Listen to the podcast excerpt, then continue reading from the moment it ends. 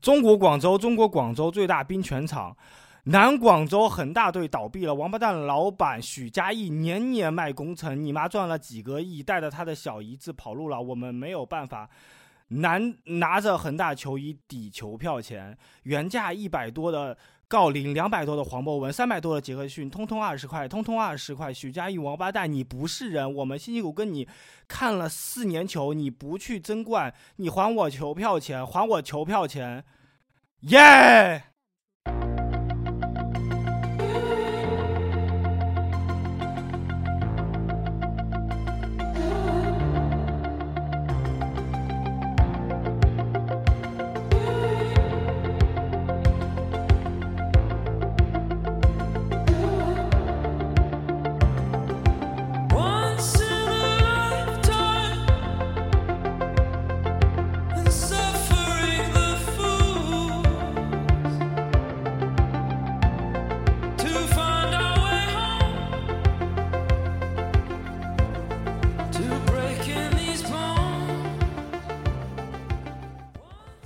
欢迎收听看台 FM，我是你们最爱的主播八月。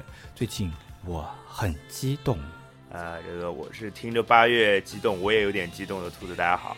你没有鸡鸡，你不激动？滚你妈逼！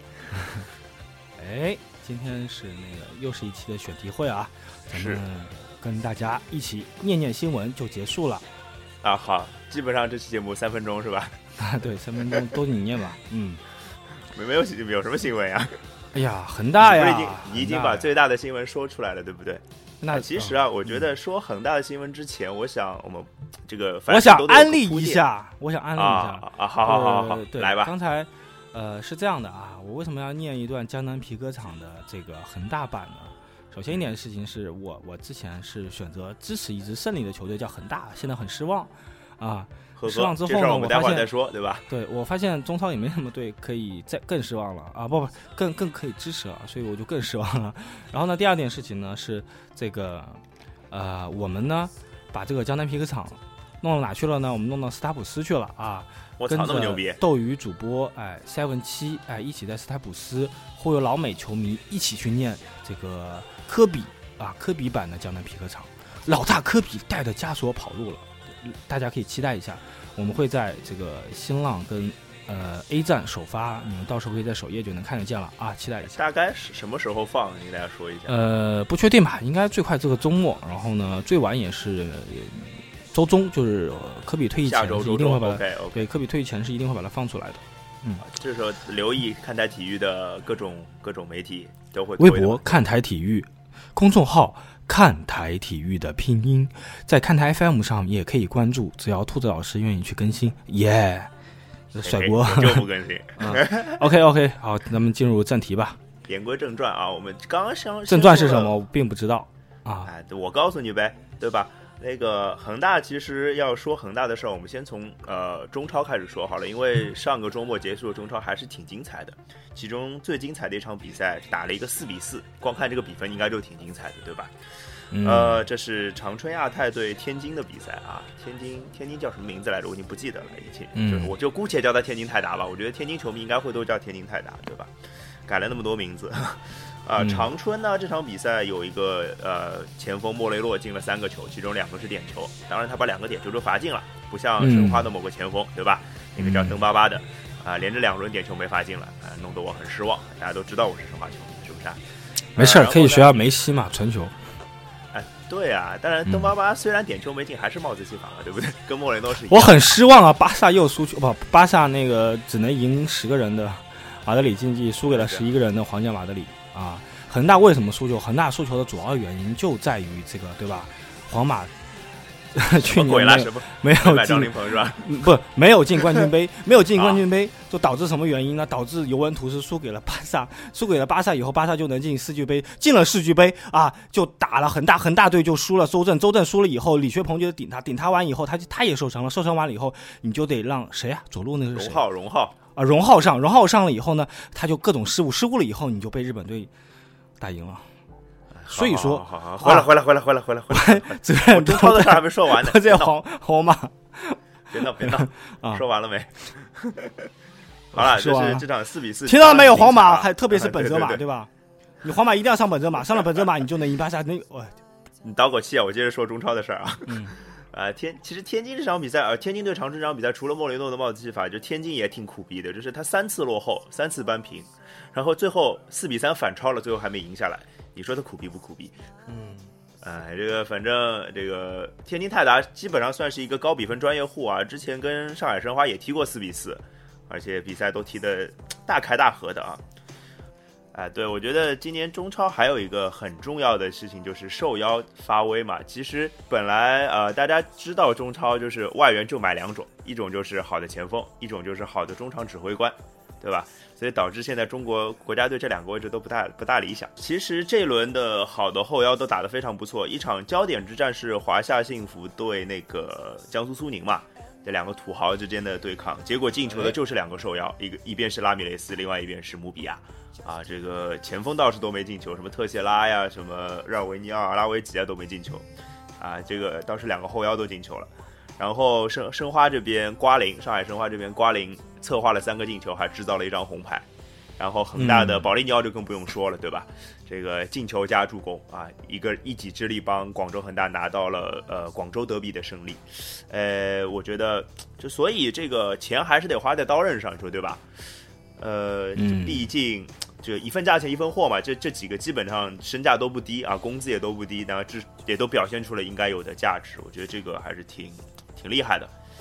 那嗯，我说完好的，我就说点不好的吧，就是我我来说三个队，一个叫山东鲁能，一个叫上海上港，一个叫北京国安。上港呢，就到现在一场都还没赢啊，去年他是亚军嘛，对吧？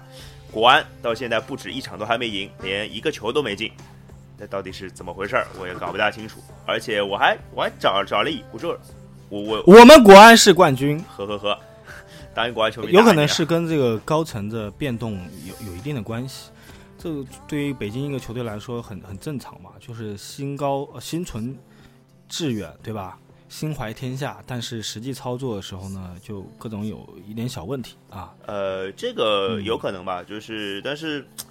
呃，因为国安找不到理由啊，我我我一直给给上港鲁能找理由，就是他们打亚冠嘛，而且亚冠都打的还行，现在都是小组出线，还挺主动的，对吧？他国安实在是 找不到理由啊，嗯 不知道了这个。所以刚刚讲到亚冠嘛，那上港鲁能亚冠其实都还踢得不错，那苏宁亚冠江苏苏宁亚冠踢得也不错，但是亚冠中中超有一支球队是非常危险的，现在那就是牵涉到你最爱的恒大呀，对吧？嗯，这个恒大。昨天是 客场零比一完败给了浦和红钻啊，或者叫浦和红宝石，对吧？这个而且如果不是增城神级的发挥的话，我觉得恒大不知道要丢几个球了。就是高阶低档增城，这个输一个绝对算运气好的，说难听一点。呃，然后恒大现在的状况就是他小组排名第四，然后排名第四，然后小组第二现在是七分，他现在是两分。也就是说，还有两轮两轮小组赛，也就是说，他需要在两轮全胜的情况下，还指望浦和红钻不呃要连连丢分，所以又碰到了跟中国国家队一样的情况了，又得这个时候就是最好的情况了。我跟你说，什么比打平就能出现这种情况，对我们来说是最可怕的。最好的情况就是打赢了都不一定出现，对，然后就出现了，是吧？嗯，参考。对，然后最对在我我。在王大锤的帮助下，万万没想到竟然出现了，哎，不容易啊，不容易。所以恒大这个呃，一个是这个亚冠非常非常严峻的出现形势，另外一个是这轮中超就有一场焦点之战了啊，这个周末的中超就是恒大对阵北京国安，而且是北京国安的主场啊，这基本上就是两个困兽之间的对抗了，有没有这种感觉？就是大家都急急着希望在对手身上咬一口，然后来指自己的血，哎。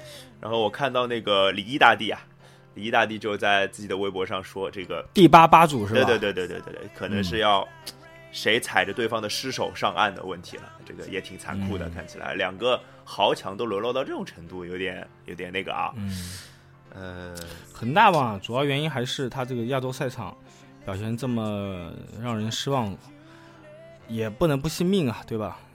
人品人品败的有点太多了，对你。太过于嚣张了，对吧？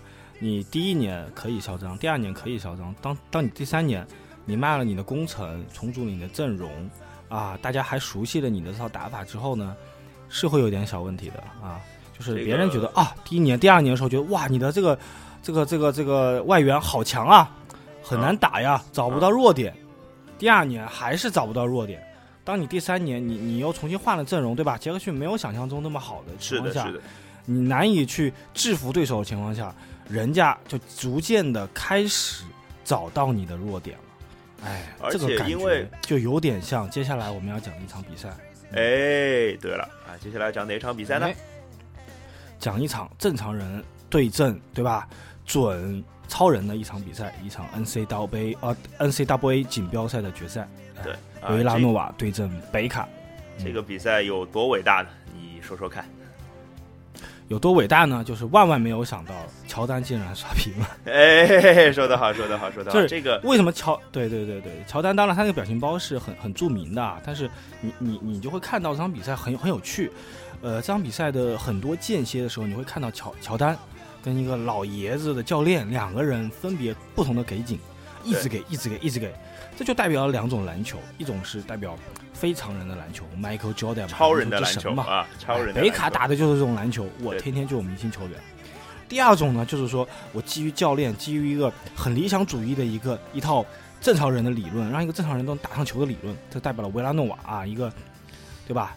咱们所有人都能打上的篮球，这个，而且不同的风格的这个比赛的结局是非常的励志的，对吧？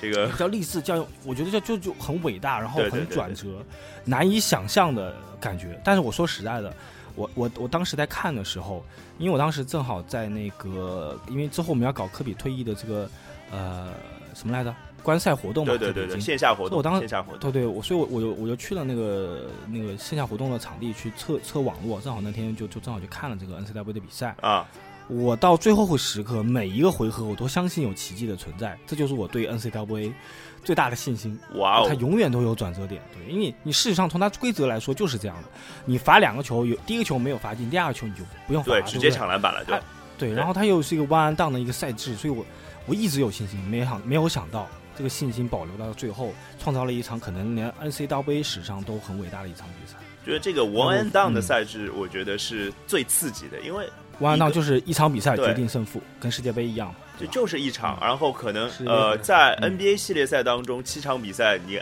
七七战四胜，你还有很多周旋的回旋的余地，嗯这里没有，你一个错误可能就导致这场比赛你就输了，就是这样的哎感觉。这场这场比赛的最后时刻就是这样嘛，对吧？北卡哎其实在落后三分的情况下，他的得分后卫佩吉投进了一个，我觉得已经是很超乎常人的一个三分。Marcus Page Page Page，啊对，就嗯，他是呃为了躲开防守，然后在空中做了个拉杆，然后非常不规则的姿势把球投扭出去。曲式的投进去，对，我觉得竟然进了啊，留给了维拉诺瓦四点七秒的时间时。间，然后这时候那个维拉诺瓦一个大胖子跑过去擦地板，对吧？咱们就对对对个镜头。奥奇福，其实我觉得那是杨杨斌啊，就是那是真的是一个杨斌，以为要往那边突破了啊。啊，他不是去偷听战术的吧？我以为他是去偷听战术的，一边啊一边也有这个可能性啊，也有这个可能性。对，然后呢，他们的后场发球啊，四点留给四点七秒啊，对然后那个他们的那个队长也是后面的那个 MOP MOP 啊，Ryan 阿奇迪亚 Kono 对吧？就这么读吧。阿奇迪亚我 科诺我啊，阿奇迪亚科诺阿，奇迪亚科诺，意大利的的名字，这是一个对吧？意大利对意大利意大利裔的一个小伙子啊，帅哥啊，推进到前场，基本上用光了四秒钟时间吧，对吧？一个很经典的一个非常用手左手的一个运球突破，突破到对最后呢，他是用了一个类似橄榄球的一个动作，一个很标准的篮球的一个挡人传球的一个手递手的一个传球。对，，而且传球以后他还去挡了人。防守，对的对，传完球还挡人，然后给了这个他的好友，哎，好友叫什么来着？那个詹金斯。啊，呃，Jen Jenkins，Jenkins Jenkins Jenkins 在一个胖子，零秒的时候出手，零秒的时候出手投进去了。然后他在出灯亮手的时候，我就相出手，我就相信他能进，是吧？我相信，对，是吧我我 Ryan 在传球的那一刻，我就相信这个球会进。干得漂亮！我觉得这个球，因为那那个投篮的是一个大胖子嘛，然后是一个灵活的大胖子，然后非常非常的自信他的出手。那个我觉得那个距离基本上那个出手的地方基本上到 NBA 的三分线，这个球很远投的，但是他非常自信，呃就差出手之后像库里一样直接庆祝了，是吧？现在的篮球，我说实实话，我说实在的，他们应该已经在练这样的。大学的时候肯定就已经在练那种投了。，对，因为他我们说你有，嗯，他们毕竟就是说你有没有以后也有 NBA 的梦嘛，对不对？你说。呃，就是你没有发现啊，就当他零秒出手球进的时候哈，这个呃维拉诺瓦的主教练干了一件事情，嗯。他是面无表情走进走到了记录台，应该是问了一句说这个球算进吗？啊嗯嗯，嗯，他就完全没有兴奋的感觉，我就感觉我靠，当一个篮球教练，特别是大学教练，一定要有范儿，一定要装逼装到底，这样的话，你才能在这样的锦标赛，在这样的淘汰赛、这样的弯啊荡的比赛里面，对吧？让你的球员充满了自信。就是我觉得我用一个大学教练必须干的事儿。就是泰然自若嘛，就仿佛嗯什么风浪都见过了，就算是你像有这种感觉，包括之前北卡落后的时候，你看 Roy Williams，他嗯也没有去对大喊大叫、去紧张，不会像现在的很多 NBA 教练那样去去去影响教练、去影响裁裁判他不是这么做的，他就是很镇定自若的去做一个做一个战术的安排。可能这是 NCAA 给我带来一个最大的感觉，就是说他一定要让所有球员稳定的去发挥。然后 NCAA 这是跟 NBA 最大的不同，NBA 是一个我觉得是高强的对抗，然后呢是要去逼出每一个人的最后一点天赋，但 NCAA 给我的感觉就是说，你要执行好每一个战术，要天衣无缝的去执行，你就有可能能赢，哪怕对方的那个天赋比你高。你想看，咱们可以介绍一下，就有很多人可能在电波前的四亿啊六十亿听众，对，对六十亿听众不太了解 NCAA，对你可能是昨天刚刚才第一次看，因为你你你腾讯的对吧播？对直播你才看了。我可以说一个好消息啊，去年腾讯的峰值是一百二十五万人在线，在一个工作日啊，一百二十五在线，相当于相当于一场湖人或者一场火箭的比赛了啊。对一百二十五，你是一百二十五万分之一嘛，对不对？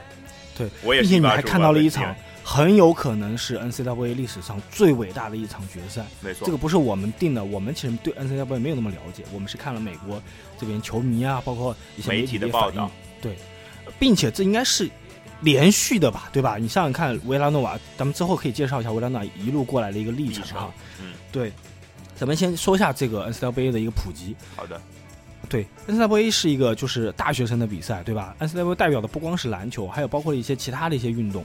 对它的一个要求就是说呢，NCAA 虽然是有商业的运作，但是它的商业运作是要平均分配给所有大学的，是的，对吧？然后呢，它每一个项目都会平均分配钱，然后呢，你是要靠学分以及表现才能进到，对吧？才能拿到这个奖学金，你才能进到这个大学，你才能去去参加这个项目的。所以他的要求不不像 NBA 说你只要有天赋就行了，所以他他其实是一个无限接近正常人的一个联对，而且我记得我印象很深刻，有不少的 NBA 球员啊，他为什么选择高中直接加入 NBA？不是因为他那么想进 NBA，是因为他读不了大学，因为成绩太差。对，像像今年有要求的，对啊，今年参就准备参选的有个叫松，叫松 Baker 吧，还是一个一个两米零八的一个黑人内线啊，他就想跳过去嘛，他就是读不了。你包括那个穆迪埃对吧？为什么 ICBA，他也可能就是读不了。我想说点什么呢？就是当你会发现 NCAA 的最重要的事情，就是说你你不光要有球商，还有智商，你要坚决的执行战术，你是要打团队团队篮球。没错。所以说我这里补 Kentucky 我这里补充一个细节啊，就是正好嗯讲到那个决、呃，因为我 N C N C W 的决赛跟半决赛之之间大大概隔了一周，然后隔了一周嗯他们会做一件什么事情？他们会找呃他们会找一个专门的研究对手的球探或者说一个工作人员。然后分析对手的状况，然后这一个礼拜他们打的所有的训练跟之前是完全不一样的，完全只针对这个对手，因为只有这一场比赛，没有任何变化的余地，所以那那一周他们的准备是跟之前完全不一样的，这也是 NCAA 跟 NBA 完全不一样的地方啊。这种感觉来说的话，就很像，比如说咱们八零年代看的篮球飞人啊，或者九零后小孩看的黑子的篮球，那是那就是类似的比赛。那你要针对一个对手，就完全会变到自己的一个风格。没错，没错。那你相当于说，你相当于来说的，但它的基础是什么呢？基础就是要传球，要挡拆啊，你要拉出空间，对吧？你要去针对对手去去做一些事儿，比如说这场比赛，维拉诺瓦他其实就是常人球队嘛，你最后的 MOP 大是一个大四生啊，一个很正常的一个普通的白人小孩儿，对吧？只长只长得帅了一点。对对对对对，他去打北卡的那些有可能是那个 NBA ready 的球员，他他怎么打呢？他是有办法的。我就在防守端做到一个缜密的布置，对吧？错，永远有个区域的防守，然后进攻端我永远的降节奏，我让进攻回合数无限的下降。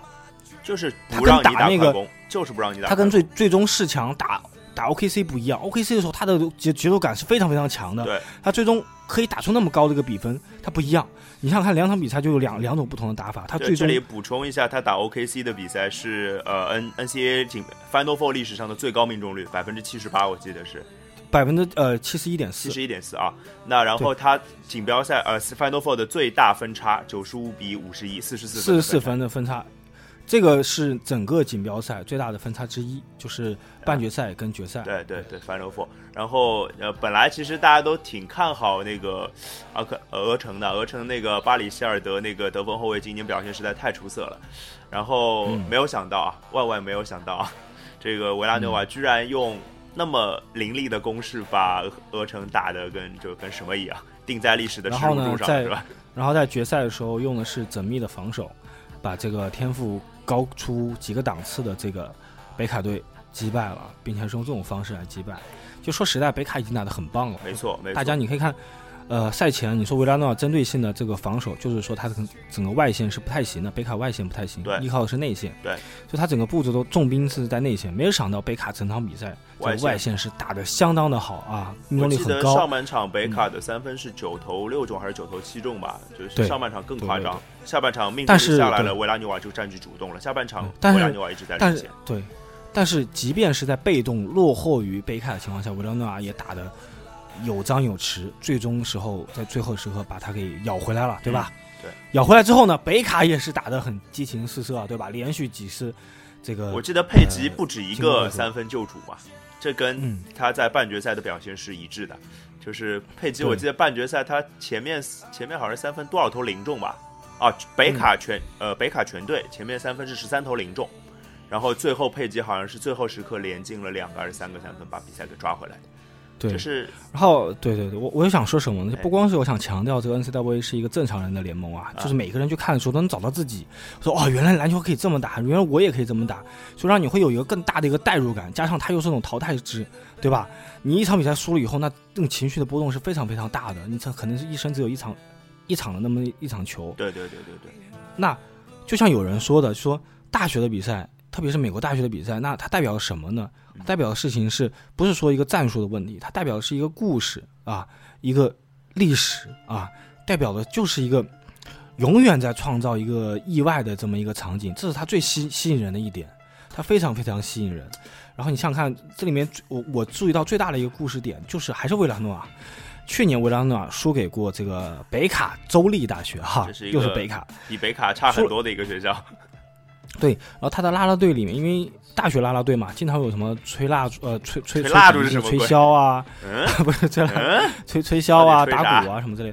然后里面里面有个妹子，就吹笛子的妹子嘛，对对，边哭边吹，因为她输球了嘛。然后很结果那张照片拍下来还挺动容的，对对，全美就，包括我们也看了吧，关注 NBA 的人，对。为之动容。后来那个在一个 Tonight Show，对吧？Starring 呃 Jimmy Fallon，就法法胖子嘛，对，把他请过来了，也也让他也让他吹吹箫，哦，不是吹吹笛子。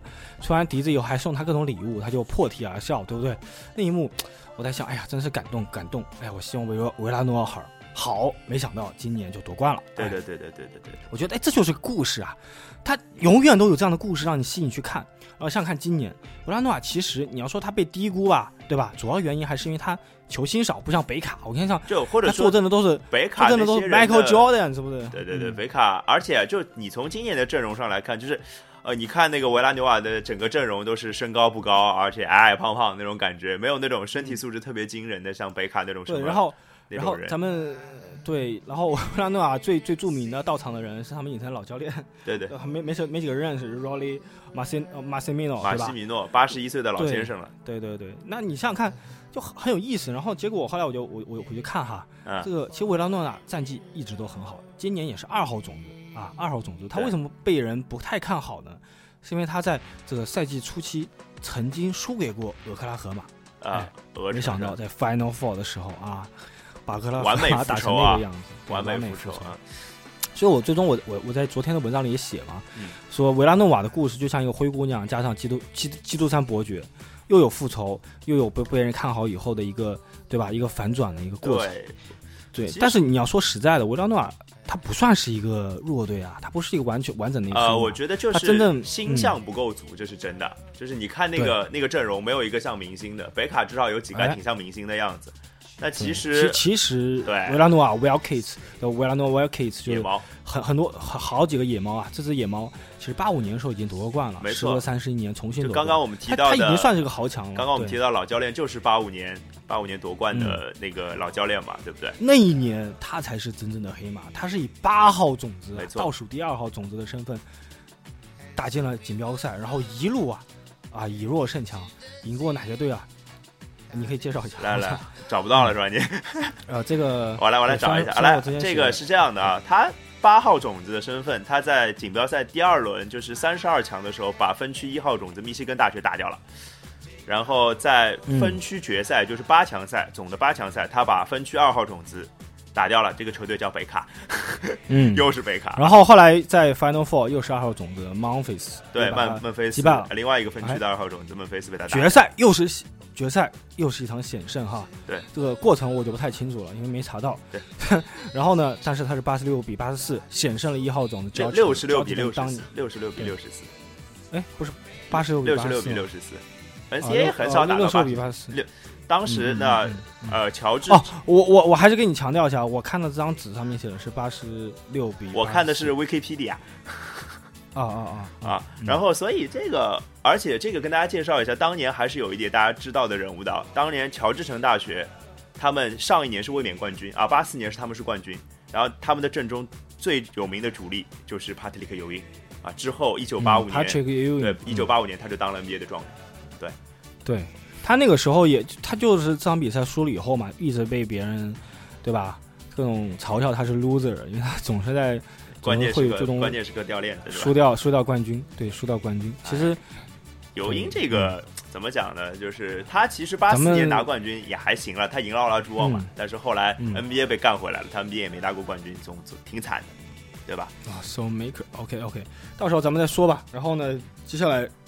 呃，其实啊，我我我都想到另外一个事儿。其实我们刚刚漏掉讲了一个什么事儿，就是维拉纽瓦其实并不是说他没有出场过什么 NBA 球星啊之类的。虽然大家都说维拉纽瓦呃这个可能这个阵容里面没有一个会被 NBA 选中，呃，但是其实他历史上顶多是个第二轮嘛，哎、对吧？对他历史上可以期待一下 Ryan 这个人，对，对他历史上还是出过一些球星的啊，比如说现在只是比较少，对，比较少是比较跟北卡是不能比，跟乔治城也。现在这个现役球员是维拉诺瓦出来的话，基本上一个手指呃一个巴掌就数完了五个球员，差不多吧。最强的当然也是全明星了 Lowry 对吧？嗯嗯 Lowry 今年可能是东部最好的控球后卫了，对吧？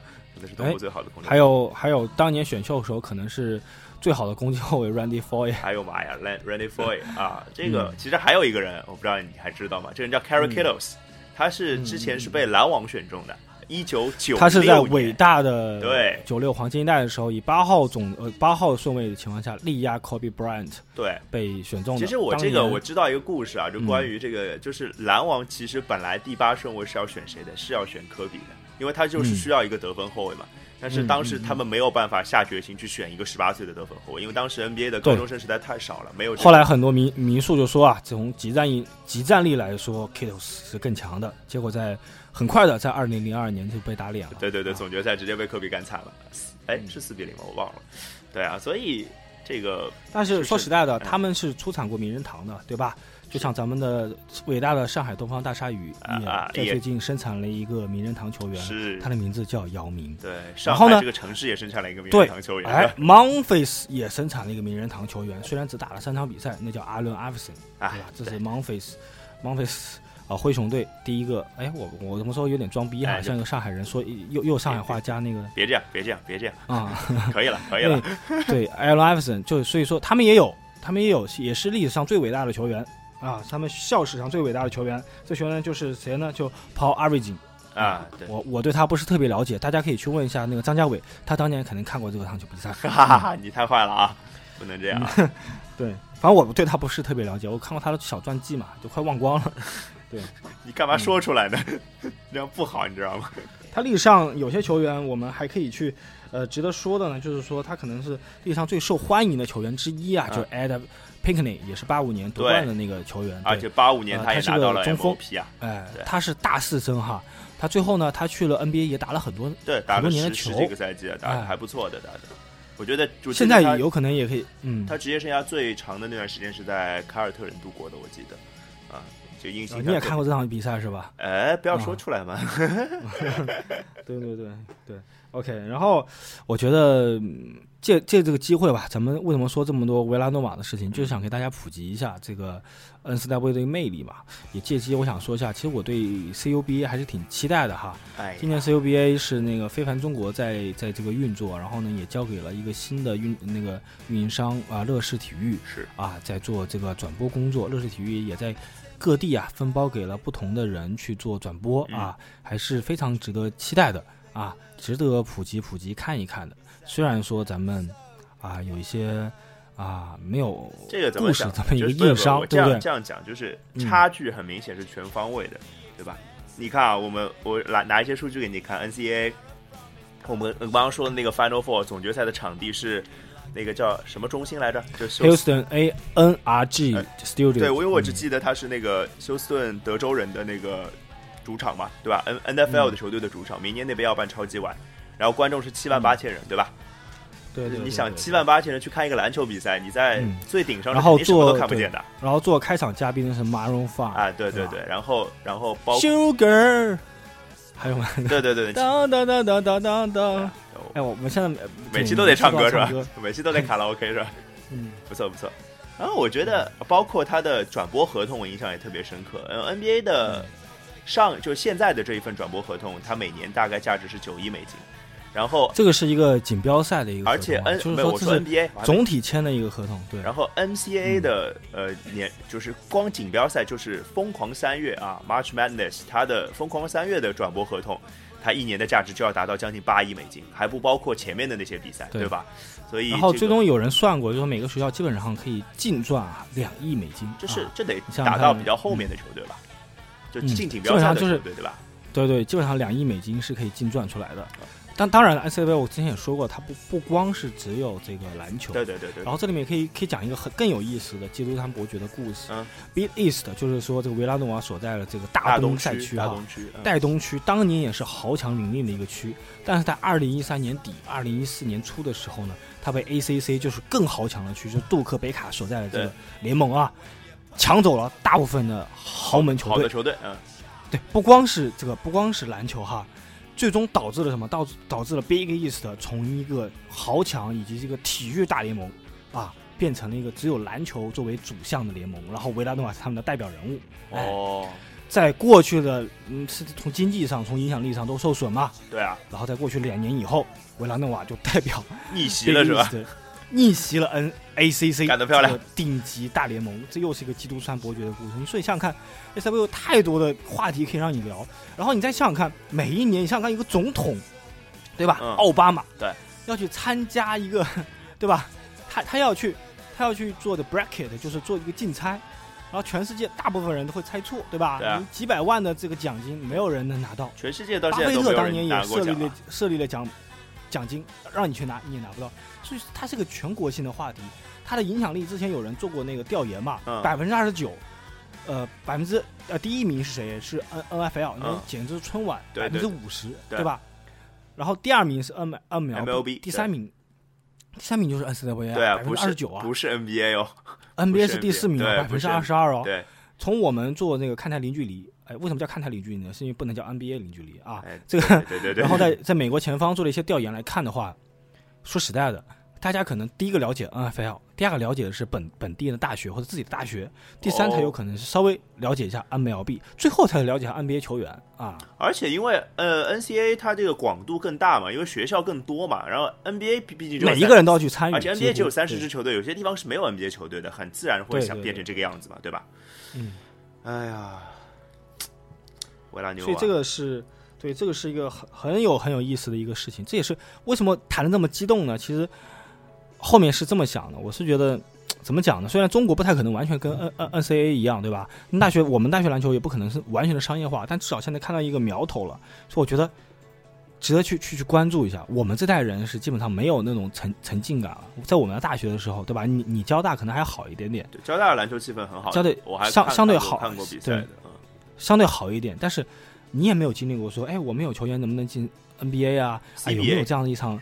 哪怕 CBA 那对吧？那些 CBA 啊对，啊，对啊，当然你也经历过了，上海东方大鲨鱼出产了一个名人堂哎球员，别别别别别别闹，对你骄傲啊，快快别快别这么说，骄 我们骄傲啊，对，所以说我的意思就是说，哎呀，咱们未来的小孩儿还是可以值得期待一下的，啊对啊，值得期待一下。我觉得呃，回过头来讲，其实我们有了 NCAA 这样好的模板在那边，我们当然没有办法指望什么中国的足篮球事业能在呃或者大学篮球能能在多少年之内，比如说五年、十年之内赶上 NCAA，这也不太现实。但是至少这是一个很好的目标，可以让我们去学习的嘛，对吧？呃，我我认识一些可能在这个篮球圈从业者啊，哎特别是经纪人，哎他们就认为中国在十年内一定会做到一个改革。它这个改革可能跟美国有点不一样，美国是自下而上的，嗯，我自己形成联盟，我自自己做自治，对吧？我自己形成规则。对，他认为中国必然会有改革在十年内，嗯但有可能是自上而下的。嗯嗯嗯，就是说，可能一时批文就说好，我就不要有专业队了，所有的专业队跟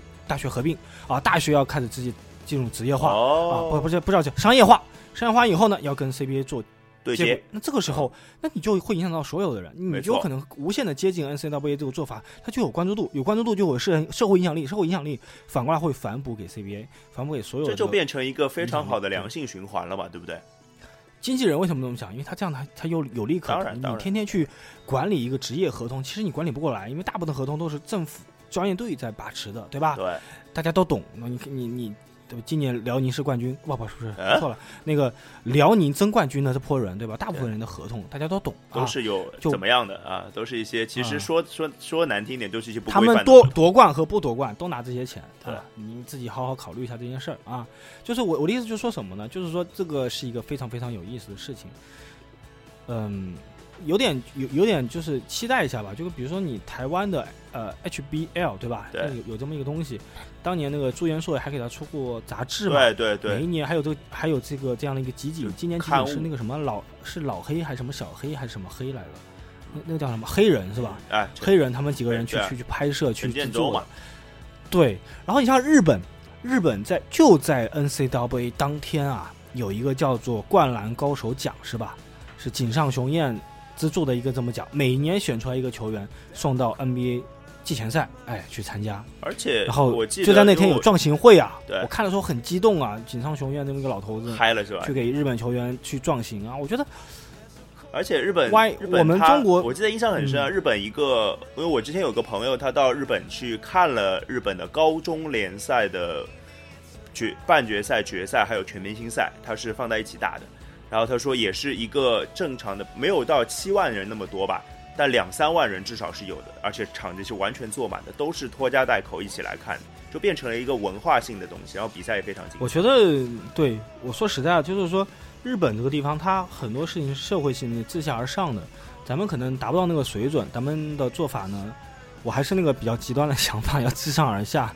你 要要不就从钱出发，你要不就从，对吧？领导出发出发，啊。其实我觉得学学校就算了，真的从从领导出发吧，领导出发了，他有学校这个事儿，啊，也是也是，对，其实嗯。我们其实希望得到的效果是差不，就是无论从上而下，无论从下而上，我们希望看到的是我们大家我们是一个说实的，对我们说实在，我对不对我们说实在，我们是一个球迷的心态嘛，吧对对对对咱们也不是。对这个节目，我说实在，做看台 FM，我们现在越越来越像是一个个人生活的一个写照了，完全跟专业性没有什么特别大的关系。当然，我们还是努力的做一些专业性的内容，但是说实在，从心态上来讲，不是那么的专业。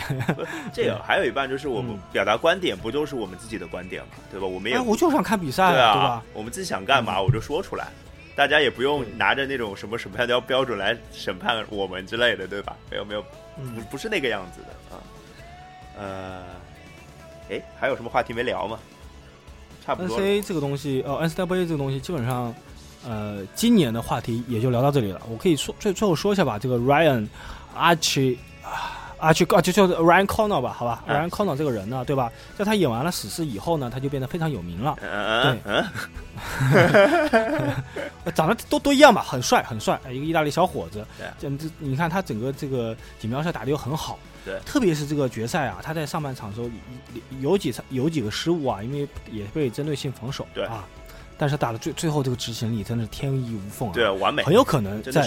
二轮末末轮会被选中，虽然没什么天赋，但有可能会被选中。对对，你还可以值得期待一下，他有也有可能打的不错哟，对的就，像当年巴特勒的这个海沃德什么之类的人一样，也许会打的不错，但你也不用期待太多。你有一个期待，我会告诉你，就是说这个意大利国家队主帅马那个梅西梅西纳啊，也不是梅西啊，梅西纳，对梅梅西纳梅西纳也是马刺队的这个助教嘛，对的，哎，注意上这个小小孩儿了，哎，没准以后咱们在这个国际大赛上可以见得到啊。巴巴西，哎，他他进了嘛？啊不，巴西他肯定会进，对，巴巴啊不是，意大利进了嘛？意大利进了，对不对？呃我不知道哎，进了吧？有，也许我们今年在八月份啊不七月份的时候还能看到他，对，就是就算这样讲好了，就算我们不在 NBA 见到他，我们一定有地方是见到他，就国际舞台上一定见，哪怕这这次进不了里约的名单，他下一下一波呃两年之后的世锦赛应该没有什么太大的问题，我觉得，因为你可以到现场去看一看，啊。对对对，我们哎嗯下一届亚世锦赛在中国嘛，对吧？对对对对对。哎，又是用咱们姚明，对不对？作为名人堂球员，哎，帮助中国，哎，这个这个说了好多次了，不不提这个。了。嗯，哎，然后咱们这个节目就到了尾尾声啊，咱们可以预告一下，咱们之后呢准备啊找时间啊找时间录一个说个事儿，说个事儿。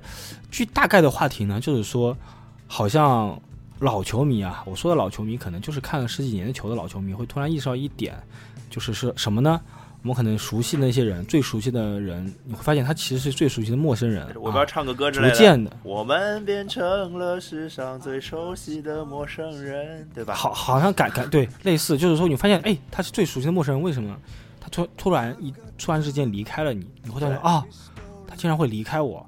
比如说之前的那个克鲁伊夫，对，包啊，括到最近的这个马尔蒂尼、老马马尔蒂蒂尼，都是我们小时候对吧？刚接触篮球，就接接触足球的时候会听到了这个名字啊，对吧？篮球其实也有好多人最近也离世了嘛，对吧？对啊我，突然发现，哎，哎，在我们去去谈论梅西、谈论 C 罗的时候，有一批当年小孩儿小时候经常熟悉的名字，突然间他就不对啊。他们好像我们以前一直很天真的以为，就是他们会陪我陪着我们一起成长，不是，对不对？